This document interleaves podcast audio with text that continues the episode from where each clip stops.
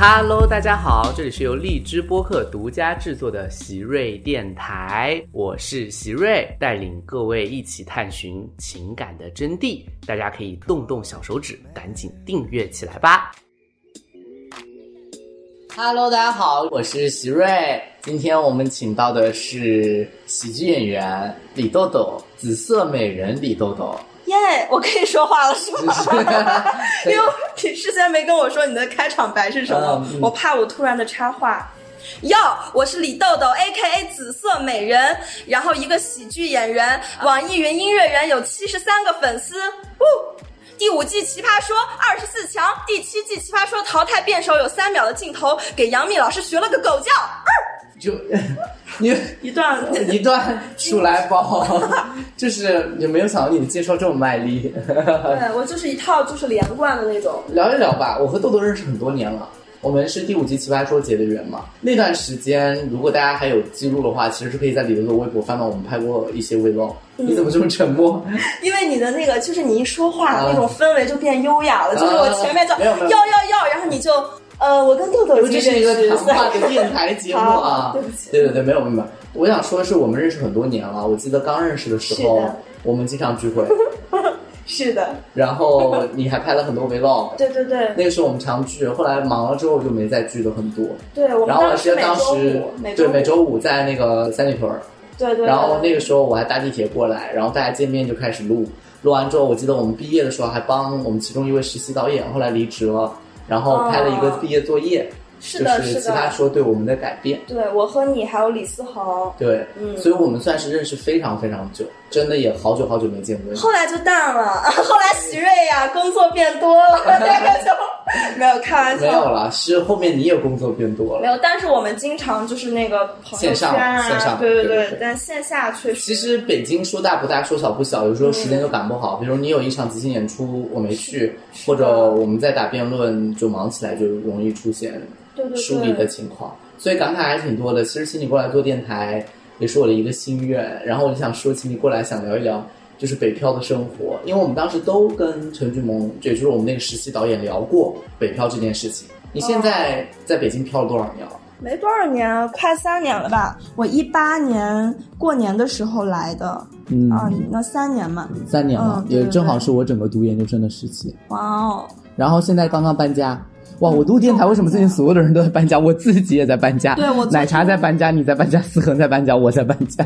对，所有人都在搬家，我就发现周围的年轻人就是北漂都是漂泊不定的，很少有人会一直在一个地方，因为说实话，北京太大了，主要是搬到二环了，我对现在是高贵的二环，高贵的二环，南二环。而且我一直都很想住在胡同里面，感受那种老北京的老北京的感觉。成功住进去了。对，昨天刚搬的，是我在北京的第八次搬家。搬这么多次家，就是出来有没有感觉到很辛苦的时候？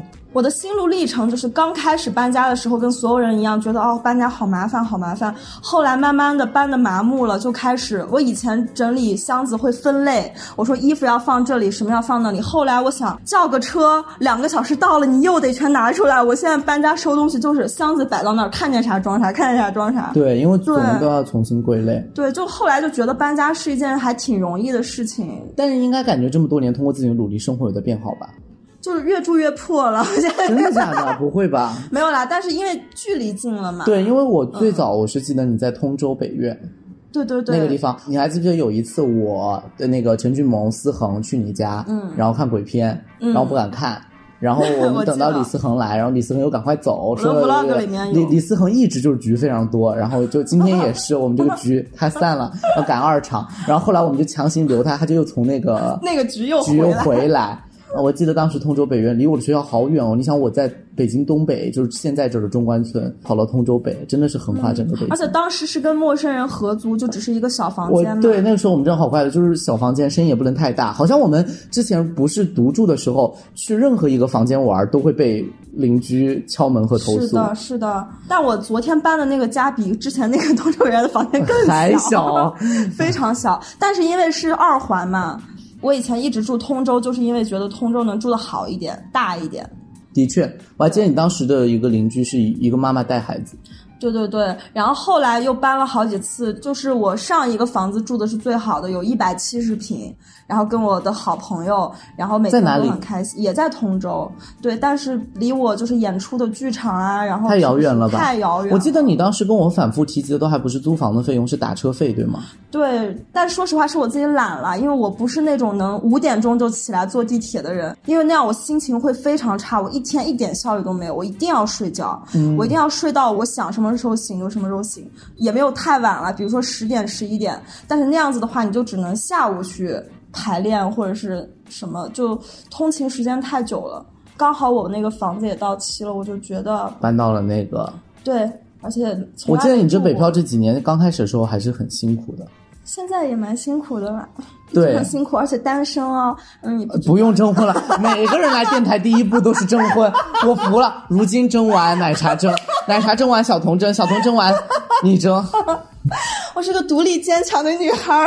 没有，我知道一直都过得很辛苦，所以做喜剧是种什么状态？我请你来也是想跟朋友们分享一下。我在接触你之前，我以为的喜剧人是，比如说说脱口秀的呀，或者说是做表演的呀，应该收入还挺高的。我记得我们有一次聊过一个收入的话题，好像那个时候就说基本工资非常非常低。对。然后我记得你那个时候刚签完一个，我已经忘了叫什么名字，现在你也不在了的那个公司，然后你非常高兴的跟我分享，你那一刻能够拿到的基本工资到了哪个地步。是的，我高兴当然不是高兴哇，这么多钱，因为钱很少。我高兴就是高兴，他稳定了，对吗？对，一个是我可以稳定的做一个全职的喜剧人，喜剧人了，这个是我，而且有稳定的演出了。对对对，这个是我一直追求的。我在北漂所有的辛苦都因为我能够全职做喜剧而给他抵消了。对，所以我就过得很平。是什么让你这么喜欢做喜剧呢？我有反思过这个问题。每个人都有特别丧的时候，在我特别丧的时候，我就会问我自己：你为什么你要喜欢这个东西啊？我还问过自己一句话：我说你为什么要有一个喜剧梦想？你疯了吧？对。但是我就觉得真的是成长环境。我从小，我爸我妈就会在家里面看小品啊，从小就发现我特别爱逗同学开心，然后只要逗同学开心，他们笑了，我特别有成就感。我三年级的同学录上就写了我要做喜剧演员，三年级。然后后来我实现了，我还挺开心的。我有一次疫情在家，我就翻出了我以前的日记本，里面有我初中写的日记，我以后要做个喜剧演员，什么我要做什么女版周星驰这个那个的。然后我就觉得好像我有往这个小时候的一个莫名其妙的目标在靠近。在靠近，你觉得给人带来快乐是很有意义的。对，我们今年奇葩说有一个脱口秀演员叫小鹿。哦，小鹿，我跟他认识蛮久。对，我也会找他录电台了。但是他之前在奇葩说上说过一句话：这个社会对女性，幽默是一种不性感，就幽默会消解女性的性感。你赞同这个话吗？我不赞同。如果你。几年前问我的话，我会说我赞同。嗯，我现在敢说我不赞同，因为我有底气。因为现在女性好像站起来了，就是大环境让我觉得我可以赞同了。我就觉得我自己特别的性感，然后幽默又有智慧。但确实，就是有的时候我会比一些男生还要要放得更开，放得更开一点。所以，其实我想问的是，你从事喜剧这条路上。因为咱们也是个亲密关系的探讨，对你这些年也一直都单身嘛，是的，就是会影响你的桃花运吗？我觉得会影响，因为我更能和男生处成为朋友，对，他们也没有想跟你成为恋人，对我觉得没有这样的男生，因为你是不是做喜剧也会有另外一个职业病，就是其实不管台上台下都想要跟人提供快乐。差不多，反正总想要说话。我们要三番儿，我们不是有那个三番五斗吗？啊，你跟大家解释一下什么是三番五斗啊？对，一定要翻上去。就比如说你说，就是出其不意嘛，要有一个转折。对，就是要往上一直走。比如说你说你要吃个苹果，这不是一个幽默，我就是说，我只要举个例子啊。比如说你吃苹果，我说我要吃个大西瓜，我就一定要接这么一句，然后你就要说一个比西瓜更大的水果，就是要一直往上翻。就很多东西习惯就是这样子的。然后男生的话，我会遇到那种，比如说只对你有生理上的兴趣，他觉得跟你在一起很开心，但这种开心是暂时的，不是一个能维持长久恋爱关系的这种感觉。对，因为爱情不可能是一个人不停给另外一个人提供综艺式的喜剧的这种方式。对对对，但是其实我私底下讲话，你也感受到了，我很正经，而且我没有说要幽默干什么的。比如说，我说不了脱口秀，我试过开放麦，我就发现我没办法讲脱口秀，因为脱口秀是我李豆豆站在台上跟底下的人说，我特别没有自己的，我特别没有安全感。但我能演小品，我能演即兴喜剧，这些有角色的。然后我觉得我说的所有话，我做的所有做作的表情、夸张的动作，跟我本人没有任何的关系，我就特别放得开，就是我。一定要有一个，因为好像那个演员有一课叫解放天性，是吗？对对对，那个就是需要很打开自己。我在大学的话剧社里面，他们有教过我，我发现我做不来。你还做不来？我当时有点做不来，我会觉得尴尬，因为大家在一起解放天性嘛，好像是群体训练，然后我会做不来。我是一个，其实你观察你会发现，我第五季的时候，在跟你不熟的时候，嗯，应该是属于比较难接触的，就是会比较封闭的。是熟了之后，我们就很敞开。其实直到今天，我在一个陌生的人的环境里面，我也不会。很主动和很能放开，这反而是我每次遇到像你们在做喜剧的时候，我会很开心遇到的朋友，因为他们总是能在一个陌生的场子里面把你给带动起来，然后像你，所以你看我最早在奇葩说认识的朋友，你思恒、英男，后来你们走了，我其实为这个事情我跟李思恒表达过很伤感，就是新朋友里面再来，其实是小童、晶晶，包括大王，就是跟你们这一派就是比较喜剧化的，就是关系比较好。就是我在你们的带动下，我能变得更开朗一点。而如果两个冰山一样的人在一起，就很难打通自己。对对对，我就是感觉像跟思恒啊，跟你们在一起，我也是能比较放松。因为我有的时候我对陌生人，我也会。我记得你曾经第五季的时候还有一阵很敏感过，你总是在想我的喜剧的那种散发出来的一些不经意的话语有没有有没有影响我和谁的感情。或者是会冒犯别人。对我一直是蛮敏感的人，因为我就是会觉得我说这句话合适吗？或者是我该就是这里面就是因为在当时可能效果很好，但你很害怕这个效果好会伤害到他。对对对，我就是会想很多的人，但我两年了嘛，我现在就好多了，因为有酒精。已经下场了？没有，我就是现在变得特别爱喝酒，但是我不会喝很多。我就是发现微醺的时候的状态是最好的，就特别的放松，我就能说任何我想说的话。而且这个时候我能发现，其实你当下说了这句话之后，并没有想你预想的冷场啊，或者说你伤害到谁或者怎么样，反而大家还觉得哎挺开心的。你说这句话很好，我现在就是越想越少了。然后挺好的，活在我觉得这可能有更自信了吧？对对对。你觉得这几年间，我觉得你的喜剧应该是很有长进吧？至少是进步上应该是有很多。我的即兴喜剧一直演的可好，可是你从来没有去看过。因为我确 实每次时间没赶上。嗯，我 B 站有传视频，你可以去看。已经不打算现场邀请我。待会投屏一起逼你一起一起欣赏一下。对，其实是想问另外一个问题，就是你当时做喜剧的时候，你父母有反对过吗？反对过呀。因为我觉得我们电台前面很多年轻朋友也会面临一个问题，就是当我做一件喜欢的事情的时候，爸妈可能反对。你当时来北漂做喜剧，我不知道你爸妈当时是怎么想的。我爸妈现在是支持的，我先说结果。啊啊！一开始肯定是反对的，但是他是反对你来北京，还是反对你做喜剧，还是两个都有？我妈是觉得。希望我在他身边而已。然后我爸是觉得女孩子做喜剧太辛苦了，而且一直好像没有说能赚到大钱，不稳定吧，都不说赚到大钱。对，各种，后来就支持了，因为我觉得。这个时候，虽然说我可没文化的样子，但我也很爱看书，很爱阅读。我知道你很爱看书啊。没有啦，其实就是阿德勒心理学讲的，每个人有自己的人生课题，所以我爸妈对我的反对是影响不到我的。我爸妈反对我的时候，或者有的时候偶尔打电话跟我说，甚至我妈妈会打电话跟我哭的时候，我心里想的是什么？我心里想的是。这是他们的人生课题，他们必须要自己去解决，必须自己克服。我能做什么？我作为女儿，我能做的是安抚她当时的情绪，对而已。但是想不想得通这件事情是要她自己去克服的。对，而且就是我做任何行为影响不到她的，这完全。那你是怎么跟他们沟通这个事情的？后来我会把我内心真实的想法全部说出来，我不会说假装我要干嘛，我就说妈妈，你现在情绪有点激动，你先平静下来，你只有平静下来，我们才可以好好的沟通。我会这样，我这是我跟他说的。很理性的人是在沟通，非常理性。但是我记得有一阵你的朋友圈里面出现过说。好像是那段时间钥匙丢了，家里面什么东西坏了，嗯，然后收入又没有保障的时候，说我已经有点忘了是对不起父母，还是说是一种很水逆的那种状态的那种很丧、很崩溃。有一阵有一段时间，我记得是一八还是一九年的某个冬天？我其实现在也会，我经常会有段时间很丧，但是我很赞同李诞讲的一句话，他在书里说的，他说悲观是理性的结果。然后有的时候我发一些很丧的朋友圈，是因为每个人有自己的方式，这种方式能够让我得到。消解和舒缓，那我就去使用它而已。那你当时我记得有段时间比较窘迫，经济上，然后又要依靠父母支撑的时候，想过回去吗？特别特别少，但是确实想过，想过可能三四秒吧，就有那么一瞬间，你就觉得不然回去不行，就那么一下，就那么一下。你觉得你是个坚强的人吗？我觉得你应该挺坚强，你朋友应该都认为你挺坚强啊。我觉得我骨子里是坚强的人，有点像那个你健身的那个核心，你的核心肌群是坚强的时候，你其他你脸肥一点或者你哪肥点没关系。所以我觉得我发再多的什么悲伤的朋友圈，我平时爱哭或者干嘛都没关系，只要我的这个核心不倒就行了。对，因为你特别喜欢表达。对对对，你的朋友圈一天是有很精彩的输出的。对，但是我不会发废朋友圈，我朋友圈还有人都是精雕细琢的，需要开会员追呢，追更呢。然后我记得你微博也是，包括你有时候会创作一些。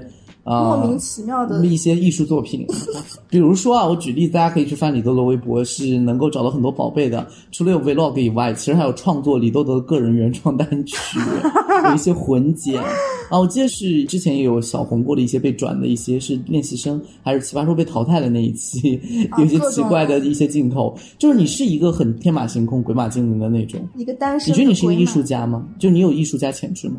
我不是有艺术家潜质，我就是艺术家。前两天在另外一个电台还聊过这个事情。我觉得每个人都是艺术家，只要你觉得你是，你就是。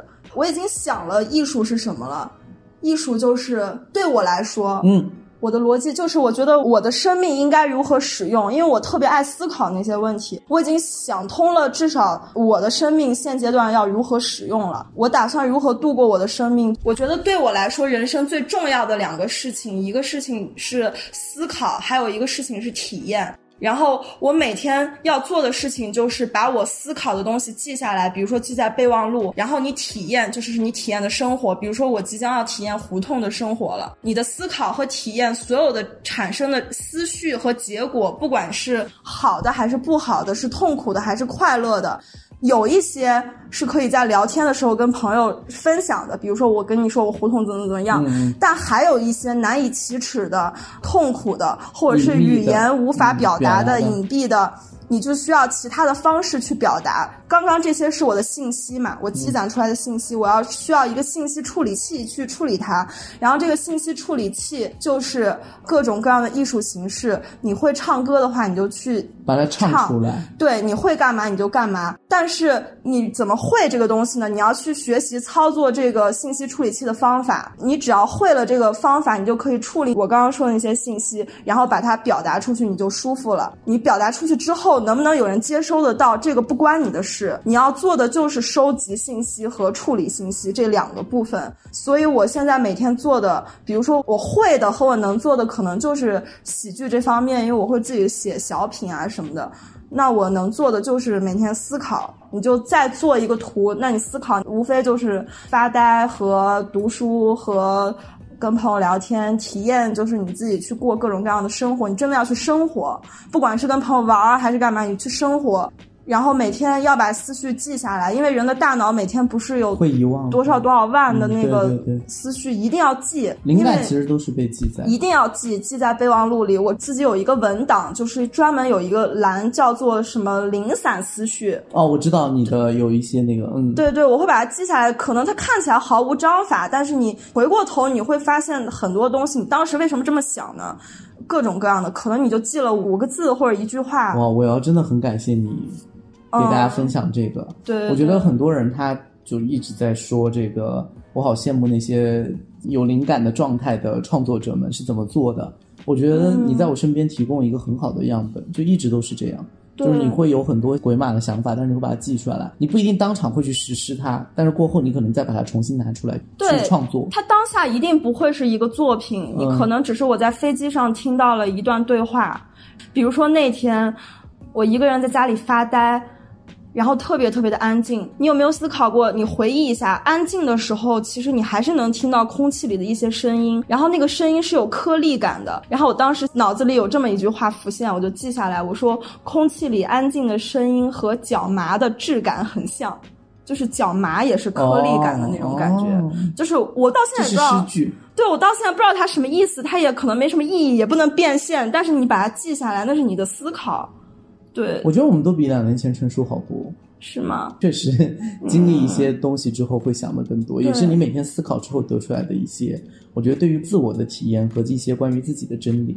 对，我觉得这就是艺术。当我在做这个事情的时候，我觉得自己是艺术家，那他就是了。嗯对，聊一聊你现在做的职业，你是一个喜剧演员。对，我想问的其实是，我知道喜剧演员有很多方式和技巧。你刚才其实，在我们家那个聚会上，你有让大家做一个游戏，是你们啊放松的游戏，对吗？就是场前放松的游戏。对，那个属于即兴喜剧的。你能不能跟大家分享一些方法，能够让大家，我不知道你们平常训练的方法，能够给听众朋友们，就是说，让他们每天就是坏情绪能够快点走，或者保持好情绪，或者迅速打气的，有没有一些方法克服紧张？能不能分享给朋友们一些你自己平常训练用的技巧？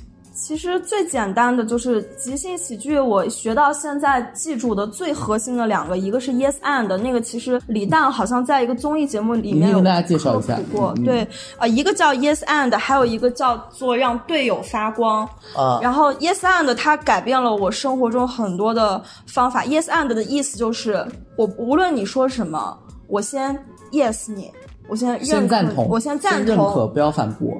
不仅赞同了你，我还给你加上去说。比如说，你说你想去爬山，对，比如说我说嗯我觉得我好想吃冰淇淋啊。可以啊。而且我知道有一家店特别好吃，我可以带你去，可是这样我吃了不会变胖吗？会变胖啊。而且我觉得你胖了很可爱啊。哦，这意思、嗯就是你顺着他的话往下说，然后再对他做一个推进。对，但是它用在生活中没有这么的死板。嗯我们在训练新手在表演的时候，嗯，为什么要练这个？在表演上，比如说我们让观众给一个建议，观众让我们演妇女，然后呢，我就喊你爸爸。然后你说谁是你爸爸？嗯戏没办法往下演，哦那么你就一定要 yes 我，你就要当我的爸爸，而且你要提供新的信息，比如说你作业写完了没之类的。对，这个是在舞台上，，其实说白了就是我给了你一个抓手，然后你可以顺着这个抓手继续往下推进故事线。那那你觉得他在生活中为什么有那么多对你的改变？在生活中的话，很多人第一反应一定是去否定别人，去反抗，然后就会发现，我自从会了 Yes and 之后，无论如何，第一反应你先是去。同意别人，可能你会有不同的意见，但是你先去认可别人，然后再说你自己的意见，也会让别人更舒服一些。而且在人际交往的过程中，各种跟朋友都会变得很融洽。而且有的时候你先用嘴巴说出来可以呀、之后你会发现其实真的可以，没什么不可以的。对，其实你的话语就引导了你去思考，而且 yes and 也可以跟自己说。了解了。对，那我想问问那个，就是第二个你刚才说的那个让是什么？队友发光对，让队友发光是什么意思呢？让队友发光，因为即兴喜剧可能有很多人，当然也有双人即兴两个人，但也是有队友的嘛。然后像即兴喜剧，我演的短篇喜剧有四到五个人。嗯，我们有一个概念，他们叫 Crazy Town，就是当五个演员在台上都是奇怪的人的时候，这个戏一定是不好看的。那么观众到底要看谁呢？所以每个人心里面都要想，我要让队友发光，我要为别人着想，我们这整个的戏才会好看。所以在你们即兴演员里面，大家就是不会那么就去抢戏。没有人抢戏，特别是当你们已经磨合了两三年之后，一定是互相帮助、互相支撑的，是有团魂的。只有这样子，每次演出才可以成功。我们夸张到什么程度？夸张到，比如说我们私底下今天吵架了，甚至再夸张一点，我跟你关系就是不好。但我们演即兴之前，我们要做一个训练，叫做互相赞美对方。我要说出五个你身上的优点，而且是特别真诚的。一定要在上场之前，我们五个人是最好的朋友，我们五个人是互相支撑的，我们才能在台上把这出戏演好。嗯，我觉得这两个观念很有意义。嗯，那我觉得今天这一期就先差不多到这儿，让大家也熟悉了我们的生活艺术家李豆豆。紫色美人，哎紫色美人，最后问一句，为什么要叫紫色美人？因为喜欢紫色。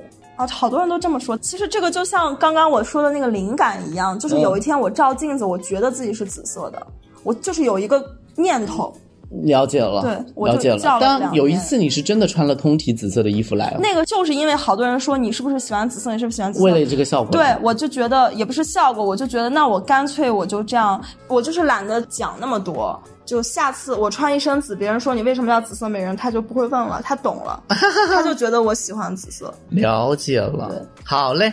那我们也感谢李豆豆过来跟我们分享，然后下一期我们会聊聊李豆豆的亲密关系，好吧？好，那李豆豆跟大家 say goodbye，拜拜。拜拜，下期见。